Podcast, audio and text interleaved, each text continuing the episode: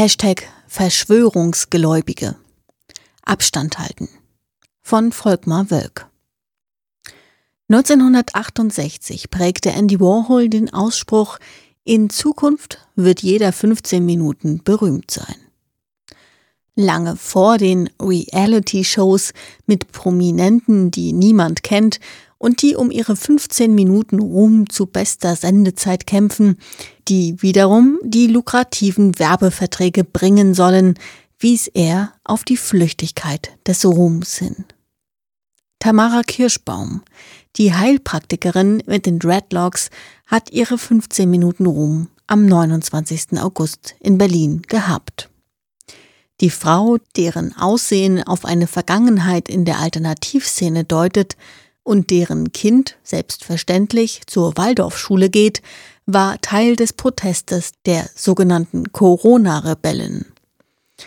Das brachte ihr dann die besagten 15 Minuten Ruhm direkt vor dem Berliner Reichstag bei einer Veranstaltung gegen die, so die Diktion der Demonstrierenden, Corona-Diktatur, rief sie vor wehenden Fahnen des Kaiserreiches und Flaggen Russlands wie auch der USA zum angekündigten Sturm auf den Reichstag.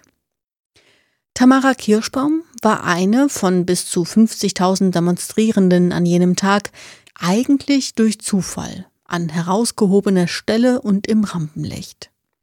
Handelt es sich bei der Menge, deren Sprachrohr sie plötzlich geworden war, um unterschiedliche und gar gegensätzliche Spektren, so ein Teil der Medien, um eine gefährliche Querfront, so ein anderer Teil der Medien, um eine heterogene extreme Rechte, wie ein Vorschlag aus der Linken lautet, oder gar um die Verkörperung der Mosaikrechten, die sich der neurechte Journalist Benedikt Kaiser herbeiwünscht. Der ehemalige Bundesinnenminister Gerhard Baum, einer der wenigen verbliebenen Liberalen, zog sein Resümee in einem Gastbeitrag des Tagesspiegels. Zitat Wer von den Ereignissen um und vor dem Reichstag überrascht ist, der hat nicht wahrgenommen, wie stark sich Rechtsextremismus und Angriffe gegen unser System, also die Demokratie, entwickelt haben. Was wir da sahen, war nur die Spitze des Eisberges. Und auf der Spitze des Eisberges stand Tamara Kirschbaum. Übersetzen wir uns ihre Interviewäußerungen. Eingangs vereinigt sie die Versammelten mittels zweier mächtiger Fahnenwörter Frieden und Freiheit. Diese seien das gemeinsame Ziel gewesen. Beide werden im allgemeinen Verständnis als so wichtig angesehen, dass ihre Erlangung oder ihr Erhalt auch Regelverletzungen und ansonsten als kriminell angesehene Handlungen rechtfertigen. Beide Begriffe sind von ihrem Bedeutungsinhalt her leer. Das heißt, dass jeder und jeder sie beliebig mit dem persönlichen Inhalt füllen kann, alle Beteiligten aber zugleich davon ausgehen, dass die anderen das Gleiche darunter verstehen.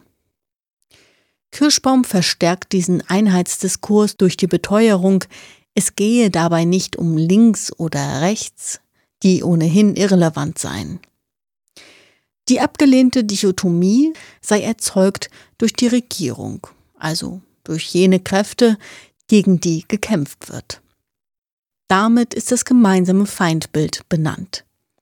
Diese Regierung und ihre Organe seien illegitim. Die Legitimität liege beim Souverän, dem Volk. Jede Form von Widerstand gegen die illegitime Macht ist folglich legitim. Es ist nichts anderes als ein Bürgerkriegsdiskurs, der von Hass getragen bei jeder Gelegenheit herausgebrüllt wird. Jene minoritäre politische Bewegung ist bei Strafe des Scheiterns und der Bedeutungslosigkeit dazu gezwungen, Anschlussfähigkeit in andere politische Spektren zu finden, die nicht gleichermaßen der gesellschaftlichen Ausgrenzung unterliegen. Die Anschlussgewinnung gelingt umso besser, je stärker die Fahnenwörter sind, hinter der man die zu einigenden zu scharen versucht. Frieden und Freiheit sind genau solche Wörter. Dieser Anschluss ist gelungen, voll und ganz. Neu ist das alles nicht. Als zu Beginn der 1980er Jahre während der großen Friedensbewegung gegen die Stationierung der Pershing-2-Raketen von Linken die Zusammenarbeit mit Nationalisten wie Alfred Mechtersheimer kritisiert wurde, kam sofort der Widerspruch vom orthodoxen Parteikommunismus, Gattungsfragen seien wichtiger als die Unterscheidung von links und rechts. Von der Atomkriegsgefahr seien alle Menschen betroffen.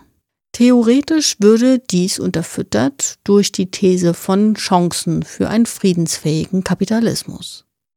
Folglich wurde auch nicht problematisiert, dass zu der Demonstration im Bonner Hofgarten auch rund ein Dutzend Gruppen der extremen Rechten aufrief. Was tun? Den allgemeinen Hygieneregeln folgen. Also zuerst Abstand halten. Punkt. Die Mitwirkung an entsprechenden Aktionen verbietet sich. Der Versuch der Einwirkung auf Akteurinnen ist sinnlos. Und dann Eigenschutz und Fremdschutz. Kontakt ja, Kooperation nein. Die Mund-Nasen-Schutzmaske des politischen Diskurses ist das Gespräch mit jenen, die verunsichert sind, nach Wahrheiten suchen. Zuletzt Geduld Manche müssen immer wieder aufgefordert werden, die Maske aufzusetzen. Einige werden es trotzdem nicht tun. Manche werden unermüdlich immer neue Verschwörungsmythen erzählen.